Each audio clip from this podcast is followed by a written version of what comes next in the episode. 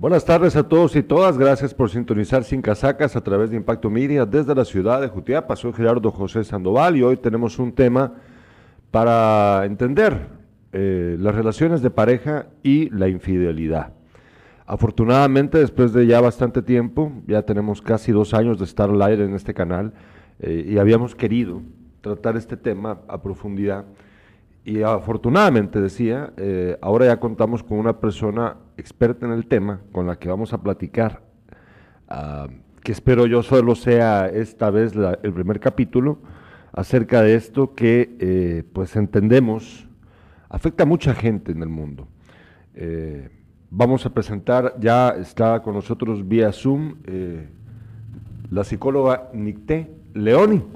Ella, ella, les cuento, rápidamente para que sepan su, su profesión, su, su, trayectoria. Ella es licenciada en orientación familiar y tiene un máster en psicoterapia matrimonial y tiene una especialidad en trauma por traición. Mire usted que ayer cuando me lo contó ella, pues yo no sabía que existía incluso una especialidad en trauma por traición. Y es que efectivamente, como lo dije hace un rato, en este mundo hay muchas personas eh, que están dentro de una relación amorosa y de pronto, pues en el camino sufren, por ejemplo, una traición. Es muy común, es muy común, es algo, no sé, me imagino que es desde el principio de los tiempos en la civilización probablemente esto ha ocurrido aunque por supuesto hay que entender también cómo ha ido cambiando la forma en la que las relaciones de, las relaciones humanas eh, se han sostenido en el tiempo, los cambios que han habido socialmente en el mundo occidental, sobre todo con respecto a la percepción del amor de pareja, de la relación que hay entre el vínculo que existe entre un hombre y una mujer, o bueno, puede ser entre un hombre y un hombre, una mujer y una mujer, y lo que usted quiera, ¿verdad? Vamos a discutir eso hoy con Nite Leoni. Buenas tardes, Nite, ¿cómo se encuentra usted? Buenas tardes, Gerardo. Aquí pues muy contenta de estar con ustedes y acompañarlos en, este precioso tema y muchísimas gracias por invitarme. Les agradecemos a todos los que están pendientes del programa para que, y les pedimos también que pues aprovechemos esta oportunidad para que puedan plantear sus dudas o contarnos lo que ustedes deseen acerca del tema, escribiéndonos justo en el chat en vivo. Aprovechen ustedes la oportunidad porque esto, eh, insisto, esto es algo muy común, pero cuesta platicarlo, conversar acerca de esto. Nick, empecemos este tema. Eh, quiero hacer la primera pregunta que quiero hacerle es las relaciones. Ayer estaba leyendo, perdón, un, reportaje, un artículo, una entrevista más bien, en la BBC, eh, que le hicieron a una especialista, una antropóloga, eh, creo de Oxford, y ella contaba que, que no, no dependemos, no, no, no, no, no es necesario vivir eh, aferrados a la idea de la relación de pareja tradicional, que hay muchos más amores que por ponerle atención a ese en particular a veces desatendemos. Y es que el, yo hablaba de la construcción social de la relación de pareja, eh, licenciada, y cómo esto nos ha determinado. Guatemala es una sociedad que forma parte de, este, de esta corriente occidental, ¿no? O sea, nosotros aquí creemos, o sea, la gente cuando es adolescente se enamora y muchos creen que el objetivo debe de ser casarse. ¿Usted cree que tenemos esto muy arraigado en nuestra, eh, en la conciencia eh, colectiva nacional, por ejemplo, Nite? Eh, para ver si le entendí su pregunta, su pregunta es si en el colectivo guatemalteco tenemos arraigada la creencia de que nuestro objetivo en una relación es casarnos. ¿Esa es la pregunta? Exactamente. Sí. Exactamente. Ok. Pues parece que sí, ¿verdad? Nosotros venimos de una cultura donde todos tenemos el deseo de encontrar a una persona con la cual podamos tener una relación de exclusividad y eh, vemos a nuestros padres, vemos en nuestros abuelos el ejemplo de amor, de servicio, de dedicación. Y la verdad es de que si pasamos del ámbito de lo cultural, también viene siendo una decisión, porque la cultura a mí no me obliga a casarme ni me obliga a enamorarme. Pero una vez que yo me vinculo con una persona, el siguiente paso que yo espero es pasar el resto de mi vida con esa persona. ¿Por qué? Porque desde el momento en que yo elijo a uno de los, somos cuántos, 18 eh, millones de guatemaltecos y ya casi la mitad es, podríamos imaginar, el 50% hombres, 50% mujeres, desde el momento en que yo elijo a uno, descarto a los otros 9 millones de guatemaltecos, que es la mitad de los varones.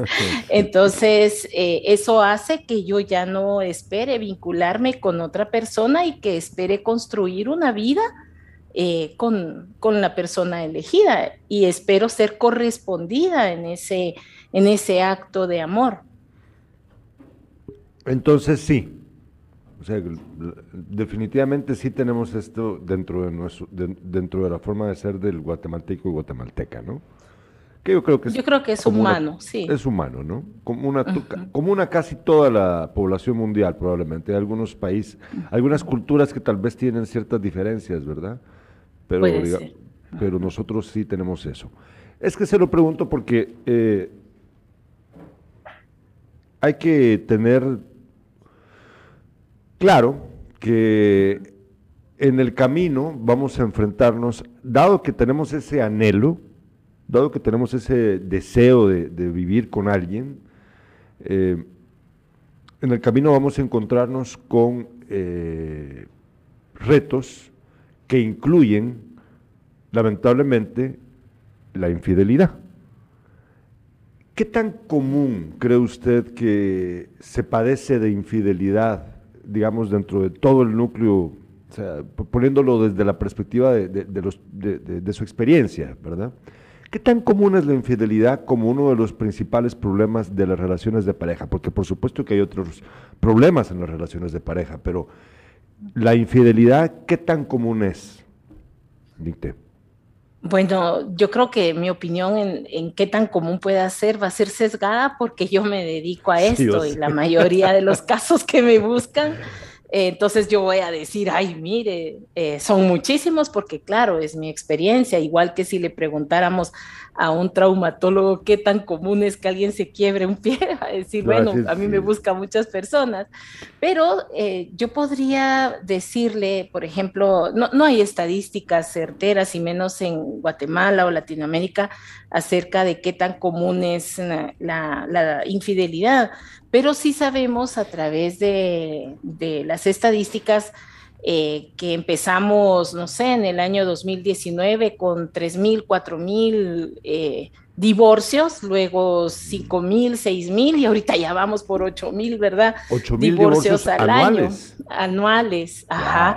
Entonces, eh, pues eh, esos son las personas o las parejas que llegan a finalizar una relación. Sin embargo, sabemos que hay personas que continúan en trámites o continúan eh, su vinculación con otra persona sin la legalidad de la separación.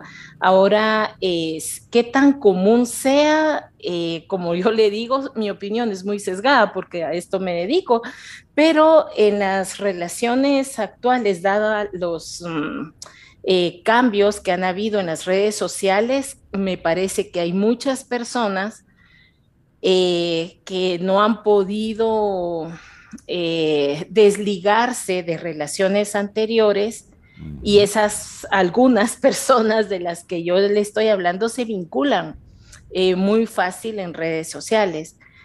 también con exparejas, con compañeros de trabajo, eh, bueno, hay diferente forma de traicionar a una persona, entonces no sabría decirle si es común como una estadística porque podría caer en, un, error garrafal al hacerlo.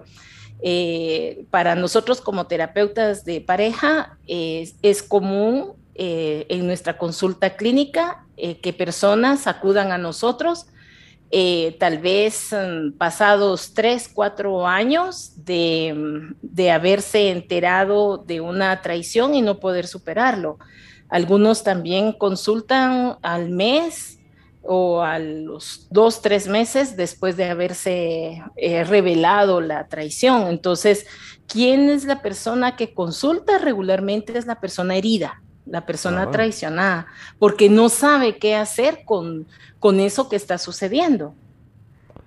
Qué interesante. O sea, quien busca esto es pues la, la, víctima, por llamarle de un modo, ¿no? O, la, la persona herida, diría Sí, la, persona herida. La persona herida. Bueno, ahora hay que hablar, pero antes de eso voy a leer los mensajes de los espectadores, que ya tenemos algunos de, algunos ya nos han comentado algo. Nos dice Rusmar Ernesto Quintanilla, excelente tema, en mi punto de vista muy personal, considero el Internet ha sido un factor para las, las infidelidades hoy en día. Los matrimonios no duran mucho, eh, los matrimonios no duran mucho tiempo como los matrimonios de antes. También nos escribe Gilberto Cosillo, dice, es cuestión cultural o social, entonces...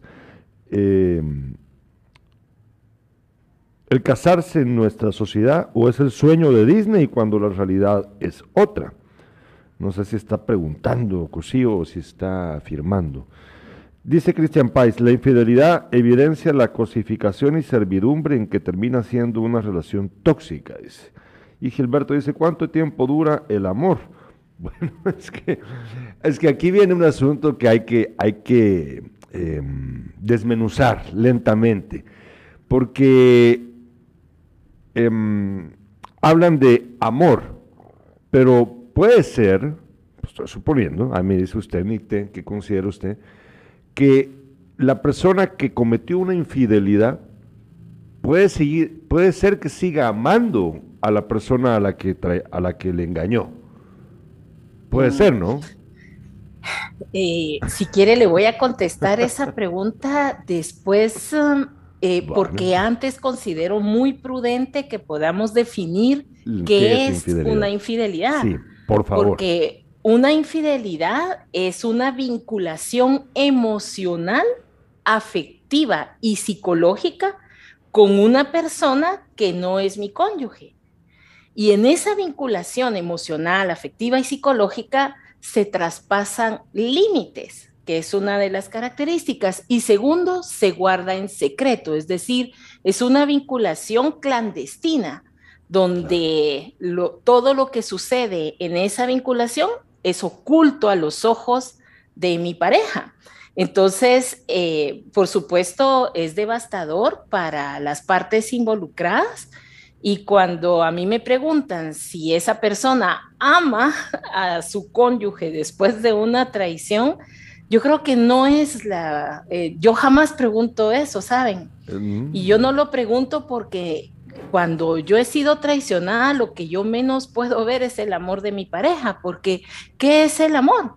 Eso, mm. esa palabra tan cortita que tantos poetas, autores, eh, eh, cantautores han querido definir como que te bajo la luna, las estrellas, yo les puedo asegurar que después de haber sido traicionado, a mí no me baja las estrellas nadie.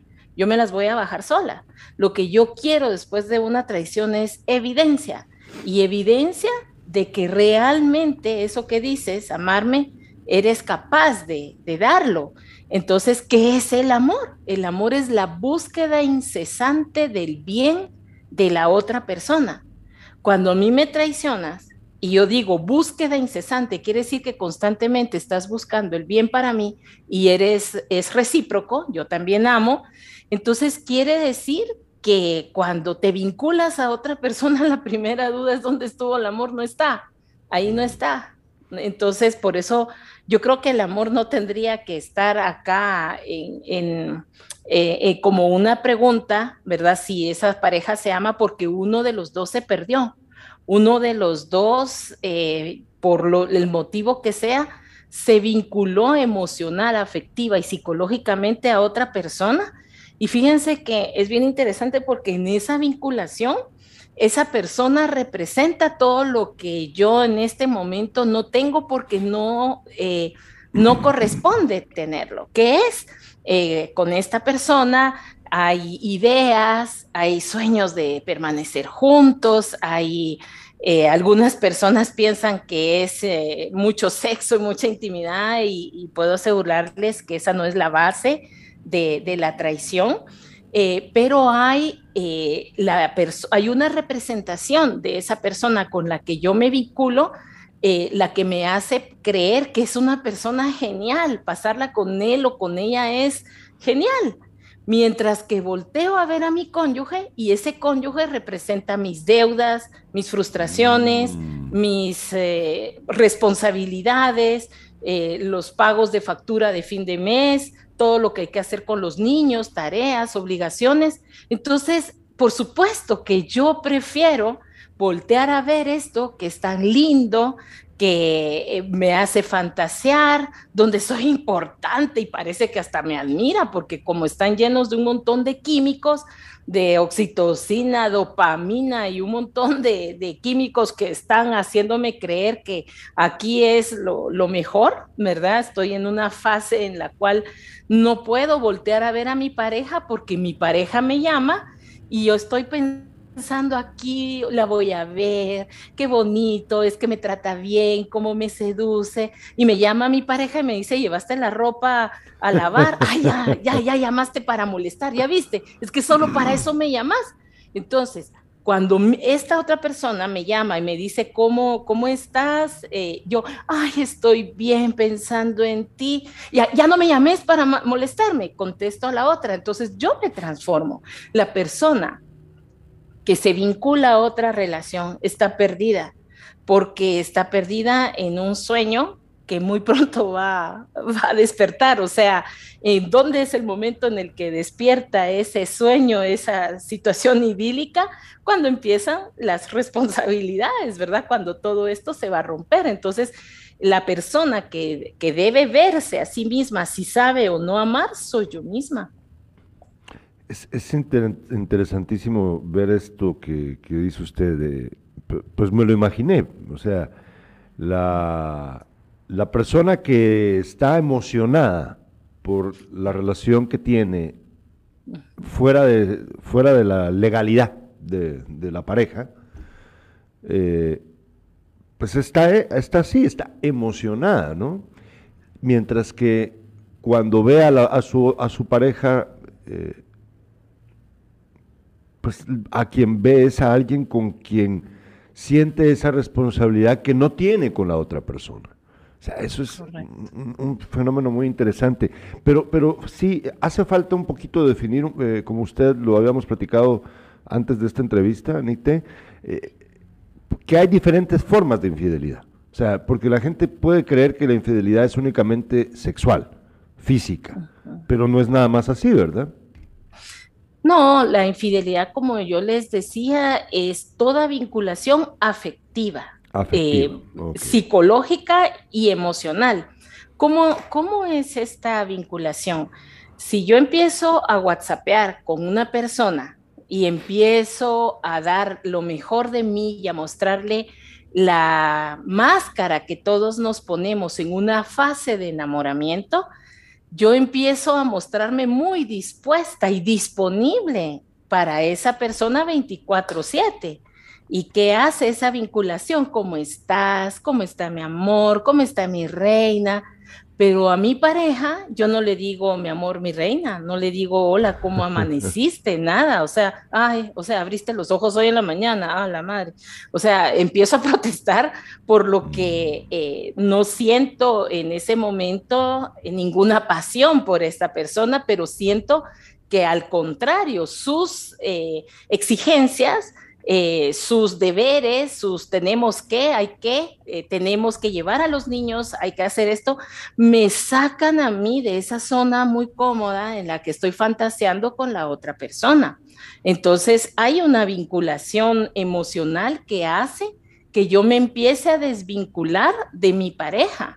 Es una vinculación psicológica porque cada vez que me voy a dormir es lo último con lo que yo pienso y es lo primero que pienso en la mañana.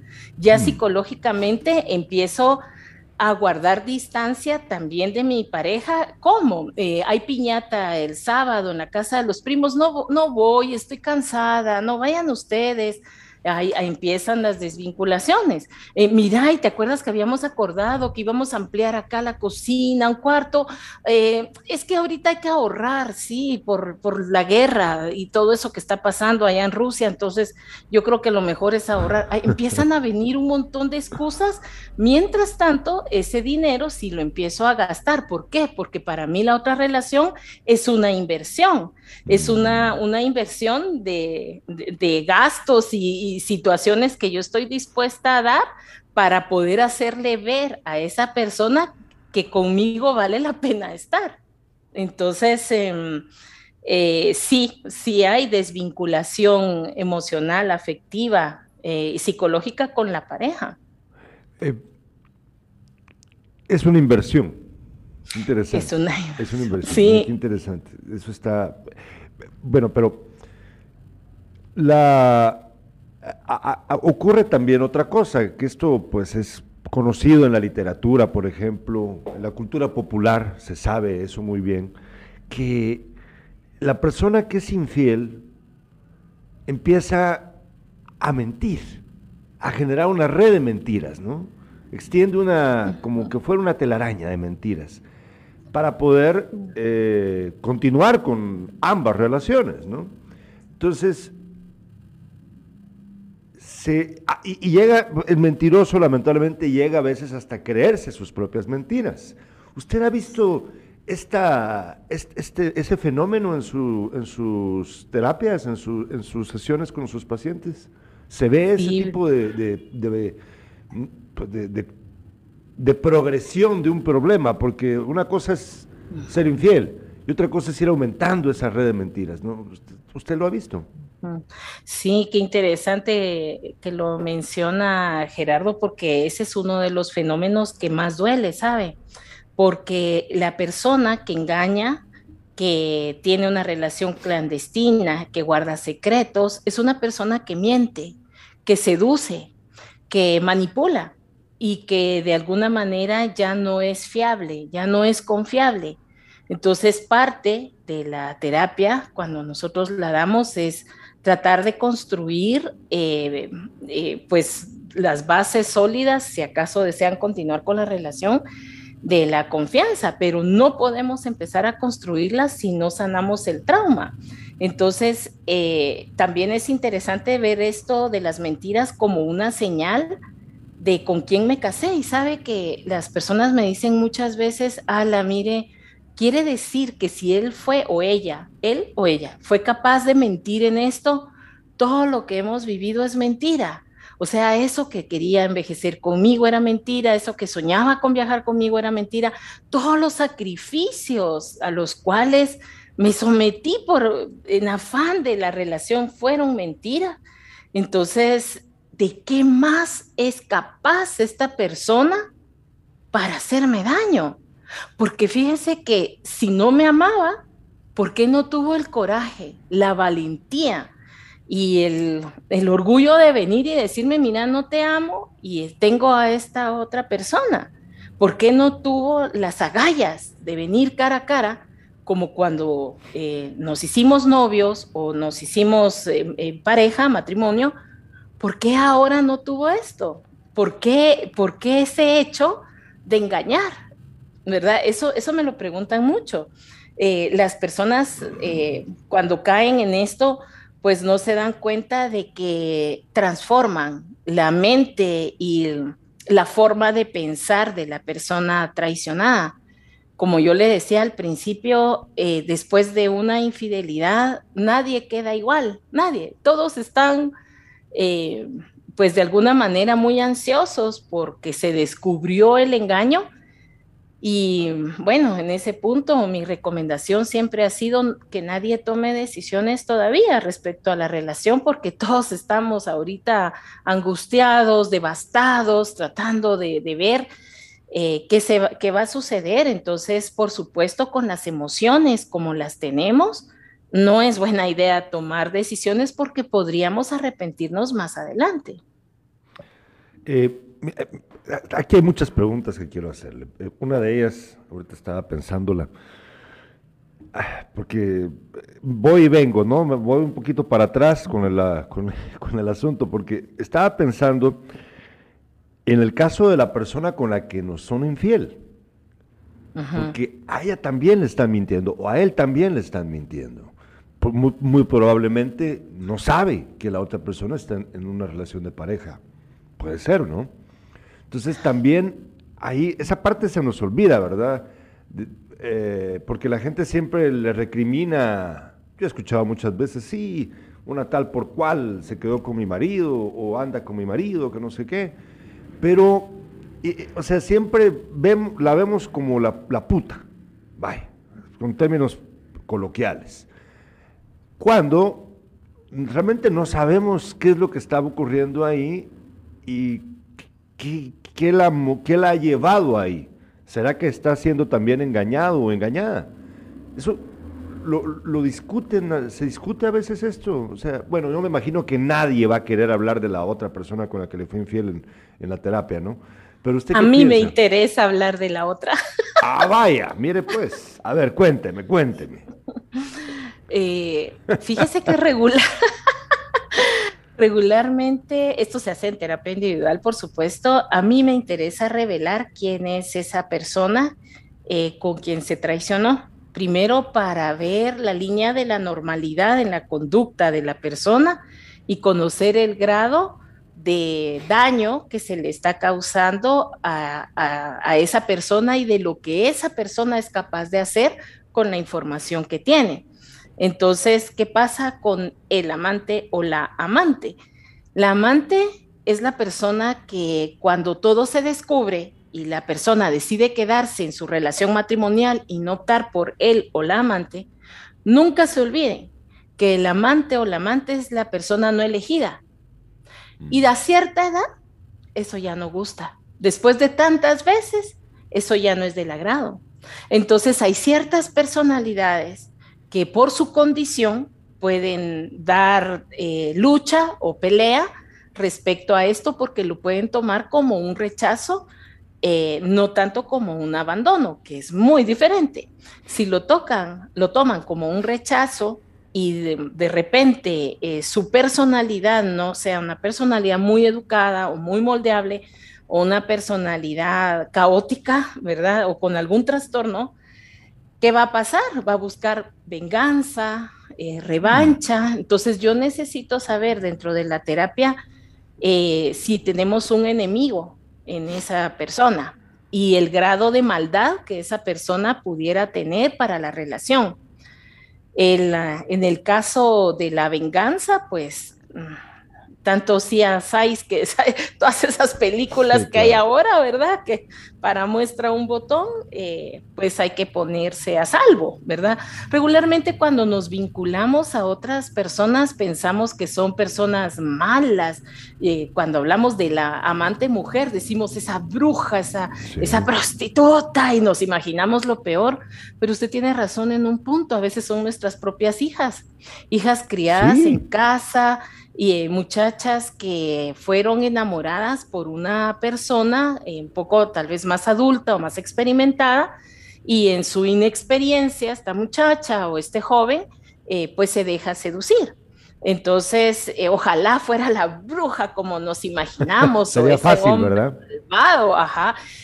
Y por supuesto, en el caso del varón, pues esperáramos que, que, fuera una persona eh, por lo menos más guapo o más elegante o mejor tipazo que yo, y vengo y me encuentro con que mire con quién me fue esta a traicionar, si ese no es nadie. Eso también lo he escuchado mucho.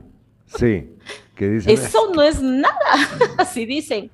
O por otro lado, que también puede ser mejor y yo verme como en un espejo y notar todas mis carencias y notar que esa persona pues es más robusta, a lo mejor está mejor dotada, y entonces empiezan como una persona traicionada a tener también sus propias dudas respecto a su valía, ¿verdad? Respecto a su virilidad y respecto a, eh, muchos varones lo pasan al campo sexual, ¿verdad? Entonces eh, ellos piensan que eh, esa persona es más dotada y que por eso su esposa le volteó a ver. Sin embargo, no tienen casi en la mayoría de los casos, yo diría en el 90% de ellos, ese no es la situación, el varón está equivocado en esa percepción que tiene. Ahí sí entra la sociedad que les ha mentido y las películas, ¿verdad? Que mm. les han hecho creer cosas que no son, porque en mi experiencia, eh, la mujer se vincula con otra persona porque se siente no amada en la relación, se siente no vista, se siente no tomada en cuenta y entonces empieza a vincularse eh, a, la otra persona que sí se fija en ella, que se cortó el pelo, que se maquilló, que algo cambió. Y a las mujeres ese contacto nos es agradable, ¿verdad? El varón se vincula más a otra persona en muchos casos por mm, em, diversidad, ¿verdad? Está dentro de un mundo lleno de, de rutinas y lo diverso le atrae. Entonces no es sexual, es, una persona diferente, más espontánea, más alegre, se vincula, se engancha. Por supuesto, hay adictos, ¿verdad? Eh, eso le iba a preguntar. Sí hay gente que no puede evitarlo, ¿verdad?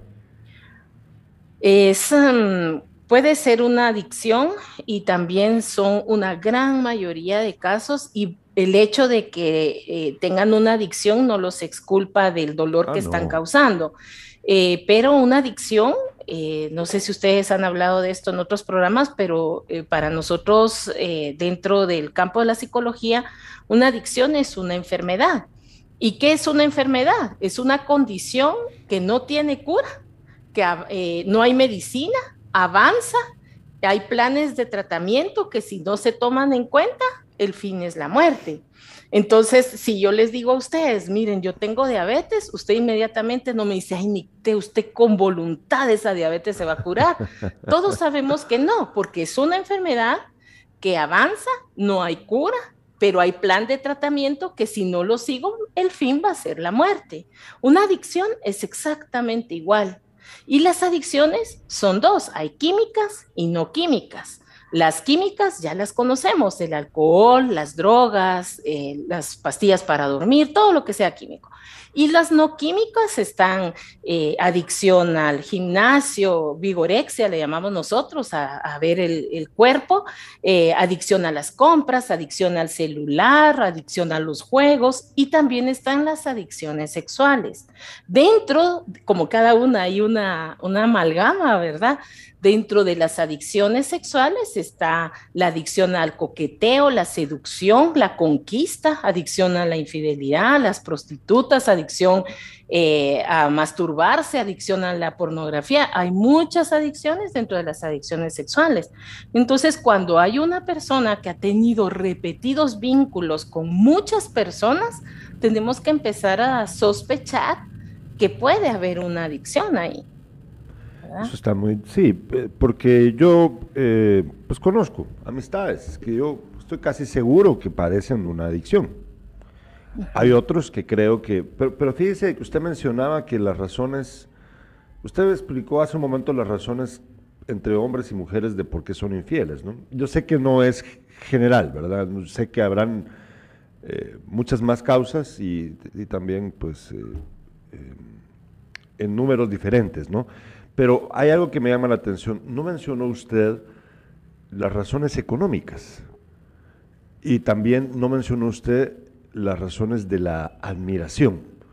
Porque eh, yo entiendo que muchas personas están con alguien, están, eh, se han enamorado de alguien y, y lo admiran, le tienen admiración.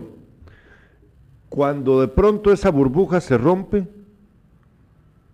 que muchas veces puede ser por razones económicas. Entonces yo creo que se, perdió el encanto, ¿no? Entonces, tal vez eso, eso provoca a veces infidelidad en la gente. Si yo no siento en que, bueno, hay tantas respuestas, pero le voy a dar una que escucho mucho eh, de parte de los varones los varones dicen es que yo no me siento que mi pareja me admire, yo no siento eso.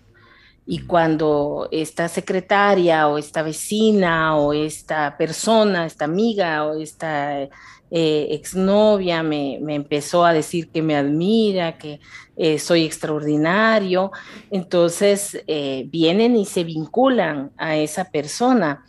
Ah, yo creo que siempre la base de la infidelidad voy a ser, va a ser esa persona misma, es decir, es la decisión que tomó Mm. porque la decisión más acertada eh, hubiese sido hablarle a su pareja y decirle, eh, mira, no me siento admirado, yo necesito saber si hay algo de lo que yo hago que eh, cause en ti algo, o si pudieras demostrármelo, me harías infinitamente feliz. Pero por algún motivo olvidamos mm, hablarlo. Y también sepa que hay personas adictas a la admiración y al poder, es decir, yo soy poderoso, yo todo lo puedo y entonces eh, con estos superpoderes que tengo enamoro y encanto a quien se me dé la gana, eh, tomando como base la supremacía que siento sobre esa persona. Entonces, todos son límites eh, que se traspasan. Tengo mensajes de los espectadores, Nicte. Nos dice Luis Alberto Franco, excelente tema, Gerardo. Saludos al Nicte. Mis cuñadas tienen la oportunidad de conocerla. Muy buena profesional ah. y catedrática. Ah, un abrazo, gracias. De parte de Luis Alberto Franco. Nos dice Gilberto Cosío, el amor es una decisión de estar con alguien por forma bilateral, donde hay metas en pareja, y entonces el poliamor que ya se está haciendo más común. Em, bueno, lo del poliamor es de esas cosas que no sé, es, una nueva forma de llamar algo que siempre ha existido, ¿verdad? bueno, pero no es, ese no es el tema del día de hoy. Nos dice eh, Elena Páez, lo que pasa que a veces quien quiere conquistar anda más al pendiente y más amable, aunque no sean lindos con uno. Se ponen esa máscara, como dice Nité, pero se va dando poco a poco si uno le da espacio. Eh, si uno le da espacio a esa vinculación. Somos muy afectivos y si dejamos entrar en nuestro corazón a otra persona que no es la pareja, es cuando puede darse una infidelidad. Me encanta, solo, espéreme, espéreme. Esta persona que le escribió eh, Diste del clavo, ¿cómo, ¿cómo se llama la persona? Elena, Elena Páez. Elena, diste, diste en el clavo, Elena, ¿sabes? Porque fíjense que eh, ¿cómo puedo hacer yo? Pues hablando de la parte preventiva como ella lo plantea acá, es cómo puedo hacer yo para que nada entre, ¿verdad? Yo creo que como pareja debemos vincularnos los dos de tal manera que pudiéramos crear muros alrededor de nosotros dos y abrir ventanas solo aquello hacia afuera que pueda venir y elevarnos o construirnos o, mejorar nuestra relación, pero cuando yo como persona abro ventanas de este muro y dejo entrar todo hacia, hacia adentro, pues claro, adentro, ¿verdad? Sonaría a lo mismo, eh, pero eh, ¿qué sucede? Dejo que otras personas me conozcan de una manera eh, donde se pueden romper o traspasar los límites de los que hablábamos al principio. Entonces, yo te decía, Elena, que diste en el clavo porque, ¿qué pasa? Cuando yo tengo un problema con mi cónyuge y vengo y se lo cuento a mi mejor amigo en el trabajo, a mi compañero de escritorio, ¿qué va a empezar a pasar? Estamos traspasando límites. ¿Por qué? Porque ese compañero a mí no me va a resolver nada en mi casa nada, mm. no me va a resolver.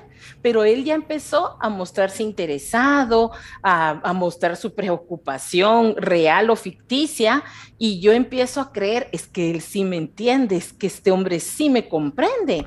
Y entonces empiezo a abrir mucho más mi corazón de tal forma que esa parte que solo mi pareja conocía ahora está en boca y en conocimiento de ese compañero de trabajo. El secreto está en que debes buscar la ayuda adecuada, eh, no sé, de un psicólogo o de tu guía espiritual, ¿verdad? De alguien en quien tú confíes, que no vaya a haber una vinculación de esto, porque entonces desde ese momento ya hay una traición. ¿Y cuál es la traición? Estás hablando de cosas muy personales con alguien que no te va a resolver nada y no es tu pareja. ¿Quién es la única persona que no se entera aquí? Mi pareja. ¿Y quién es la persona que podía resolver la situación? Mi pareja conmigo. Mm. Entonces, eh, tu comentario es excelente porque es cierto, dejamos entrar eh, todo eso de fuera, ¿verdad? Ella termina su comentario diciendo, Máxime, si tu pareja no, no te trata ya como esa persona de quien te enamoraste, dice. Eh, Christian Paz dice, la mayoría no se quiere ni a sí mismo, mucho menos a alguien más. Por eso confunde amor con deseo y se vuelve una relación simbiótica, no relación afectiva.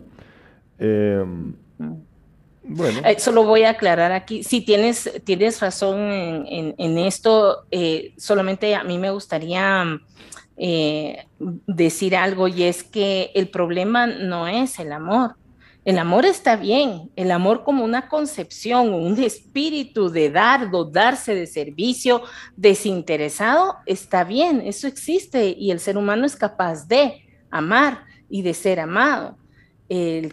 quien está mal somos nosotros que aplicamos mal un concepto, ¿verdad? Eh, que trasciende eh, las fronteras. Si, si el amor se rompiera o no existiera, imagínense ustedes todos los que hemos enterrado a un ser querido podría decir, ah, ya se murió, ya no le amo. Sin embargo, cuando ustedes hablan con una persona que ha fallecido, un ser amado, un ser querido va a decir, yo todavía le amo, yo todavía le pienso, eh, yo todavía deseo que esté aquí, yo todavía guardo alguna pertenencia.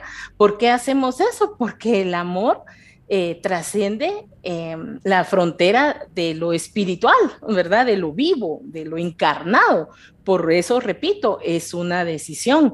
Y esto da sentido a padres de familia que han perdido, por ejemplo, un bebé eh, eh, durante la gestación y cuando tú le preguntas cuántos hijos tienen, te dicen, tengo tres vivos y un angelito. Eso quiere decir que después de 30 años siguen recordando ese bebé. Entonces el amor trasciende, el amor trasciende. Por eso es interesante tu comentario, el que acaban de, leer. Nite, eh, ya estamos llegando a la recta final del programa, pero tengo unas preguntas más que hacerle. Eh, pues obviamente es por razones del tiempo suyo, ¿verdad? Porque yo sé que es una mujer muy ocupada y tiene que continuar su, su labor del día. Pero eh, ojalá que tengamos oportunidad de seguir hablando de esto más adelante, ¿verdad? Ahí, me cuenta usted. Pero antes de terminar, varias preguntas. Eh, la primera es, yo sé que esto pues es un poco pesado que se lo pregunte, pero es que pues soy periodista y soy un hombre muy curioso, pero tengo que preguntárselo. Em, de los casos que usted en promedio atiende por infidelidad, o sea, la razón que sea infidelidad, pues yo sé que hay otras causas, ¿verdad? Otros problemas en la pareja. ¿Cuántos terminan separándose y cuántos terminan quedándose con la pareja? En promedio. Ok, eh, sí, no he hecho una estadística, pero sí podría decir que se separan tres de diez. Tres de diez.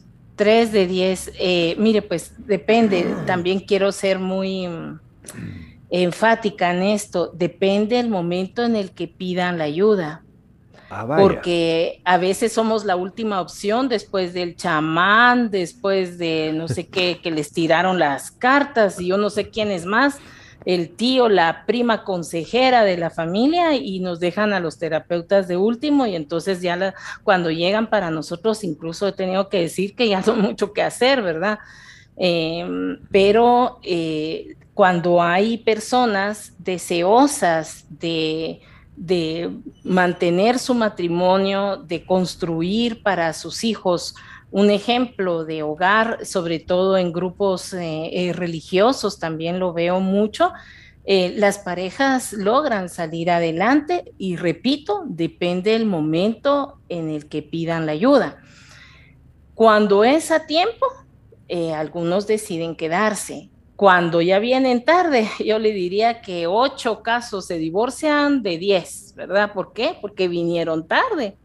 Entonces ya no hay mucho que hacer.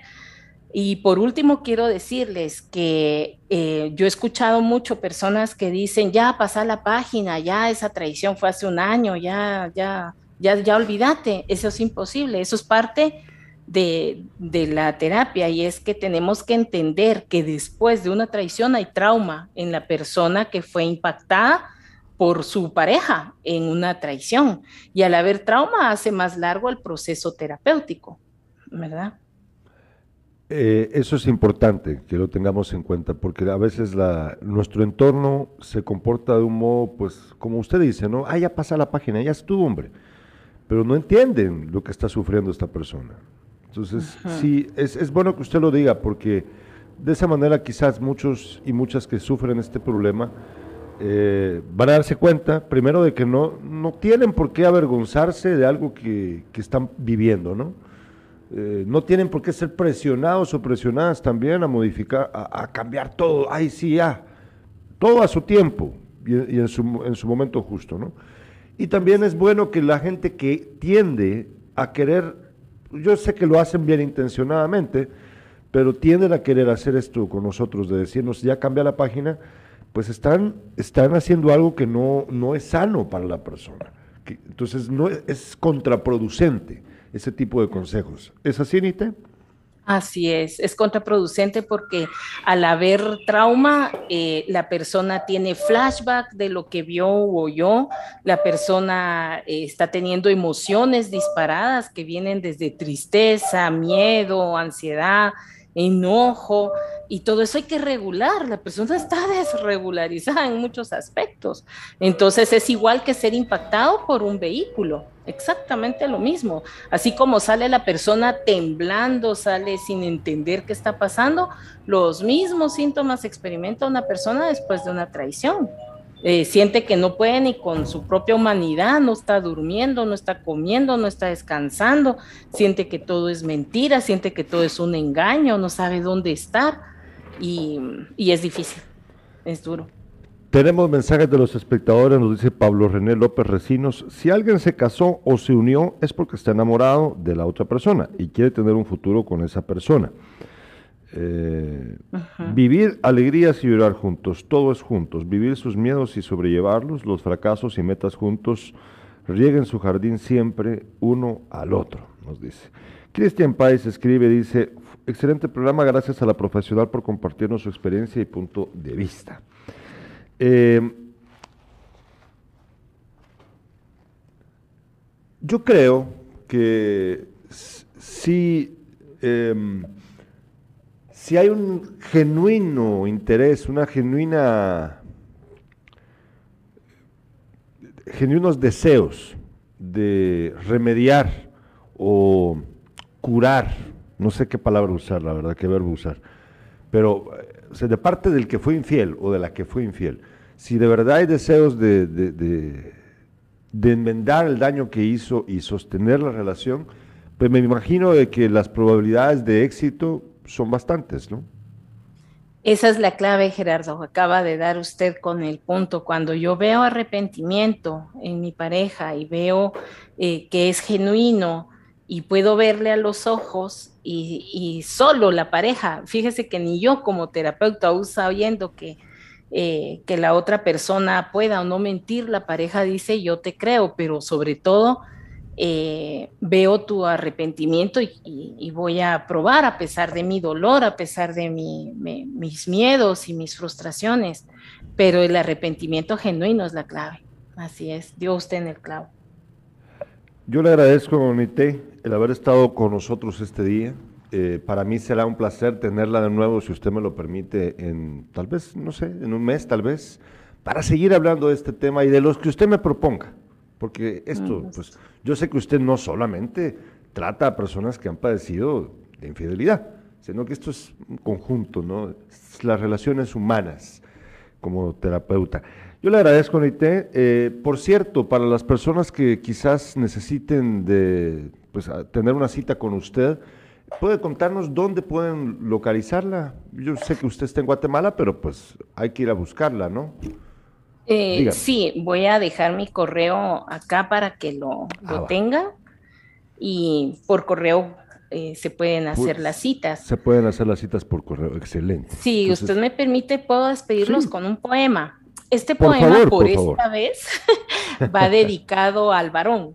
Si ah, hay una siguiente vez, se los voy a dedicar a las mujeres. Muy bien. Pero es una, un poema que lleva eh, casi una súplica para ustedes y el poema se llama Mi amado hombre. Sé el primer hombre en tu linaje de hombres que tiene conciencia de que todo lo que hace impacta en sus generaciones. Sé el primero en llorar sin sentir vergüenza, en abrazar sin miedos, en no tener eh, títulos, sino latidos de corazón. Sé el primero en quedarse y tener a una sola mujer, a ser el papá presente, en hablar a sus hijos y decirles cuánto les amas. Sé el primero en tu linaje en ser fiel, Sé el primero en dejar herencia, de no maltratar a ninguna mujer, en caminar descalzo, sin trajes, ni formalidad, ni deber. Sé el primer sanador, sé el primer pacificador, sembrador, medicina, consuelo. Sé el primer hombre en tu linaje al que no se le tiene miedo. Sé el primer hombre que se entrega sin miedo a una mujer. Sé el primero de tu clan en soñar, viajar, soltar la armadura y el primero sin ningún vicio, el primero en ahorrar, sé el primero que tiene casa propia y a tu nombre, sé el primer escritor, sé el primero que tiene amigos y los conserva, el primero que cocina, el primero con negocio propio, sé el primero que logra una maratón, que no tiene diabetes, que llega a viejo y lleno de vida, que tus hijos te miren con orgullo en ti está romper ese molde, el mandato, la obligación, la cadena, la maldición que ha atado a tantos hombres de tu clan por generaciones. Sé el primero en sanar, crecer, sentir, vivir. Simplemente sé el primero y a eso los invito. Un fuerte abrazo. Gracias, por invitarme. Nite Leoni. Les recuerdo rápidamente, Nite, por cierto, si usted quiere conseguirlo, está ya en las librerías en Guatemala. Eh, próximamente presentaremos, acá estará el autor Julio Prado junto con la editora editorial de Alfabora Centroamérica, aquí en Jutiapa van a estar presentando la novela La noche viene sin ti, que está disponible también aquí en Jutiapa si usted desea comprarla en librería Recoleta. ¿De qué se trata este, esta novela? Se trata del testimonio de un abogado que estuvo inmiscuido en la red de adopciones ilegales en nuestro país. Un tema súper interesante, muy apasionante. Acá la pueden comprar en la en librería Recoleta. Yo le agradezco, Nite, por haber estado con nosotros. Ha sido un placer. Muchas gracias a todos. Mañana, mañana no se pierda, usted despierta a las 7 de la mañana con mi padre Carlos Alberto Sandoval y siempre quédese pendiente de la programación de Impacto Media, el único canal en su género acá en Jutiapa, desde Jutiapa más bien, pero el único canal en su género a nivel nacional. Muchas gracias, nos vemos mañana.